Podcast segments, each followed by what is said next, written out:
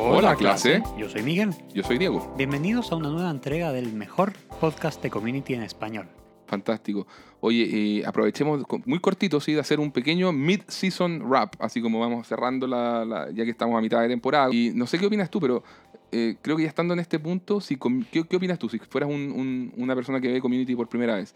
Si es que ya no te ha enganchado Community nada a este punto, creo que simplemente podríamos decir que no es tu show. Pero si por el contrario ya lograste descifrar algo de los personajes, estás intrigado, entiendes los códigos por los cuales se, los códigos con los cuales se mueve, se mueven los, estos eh, hilos que, tiene la serie, y comenzaste a encontrar como su maravilloso absurdismo eh, muy gracioso e inteligente, entonces creo que simplemente no vas a poder parar, querido auditor, porque bueno, es maravilloso. Y nada, ahí la invitación es simplemente a seguir disfrutando el viaje. Y creo que lo más importante, eh, y lo hemos dicho un montón de veces, es que después de un tiempo, después de, que hayan, eh, después de que hayan visto ya la serie completa, vuelvan a recorrer esta, esta carretera. Porque son tantos, pero tantos los elementos, los chistes rápidos, los detalles ocultos. Es una serie ñoña más no poder. Y que como espectador sientes que la serie premia esa fidelidad y esa apreciación eh, en todas sus maravillosas rarezas y diversidad. Entonces creo que se vuelve como infeccioso y contagioso en el mejor sentido posible. yo yo la vi en pandemia, amiga, por segunda vez y fue como eso, como descifrar el código, como que armé el cubo Rubik, oh, lo logré, vi la Matrix, vi la Matrix y ahí me, me, me, cayó la teja, como decimos en Chile, y me enamoré de Community. Y, como que no puedo parar. Y ahora tenemos un podcast y hablamos y contagiamos a más personas eh, con la mejor pandemia del mundo.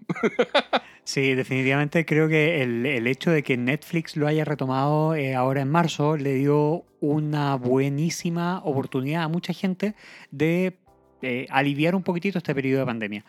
y nada, te concuerdo plenamente en que no es que requiera, eh, uno puede disfrutarlo muy bien viéndola uno, una vez, pero hay muchos detallitos que nosotros les contamos acá que es mucho más entretenido verlos uno.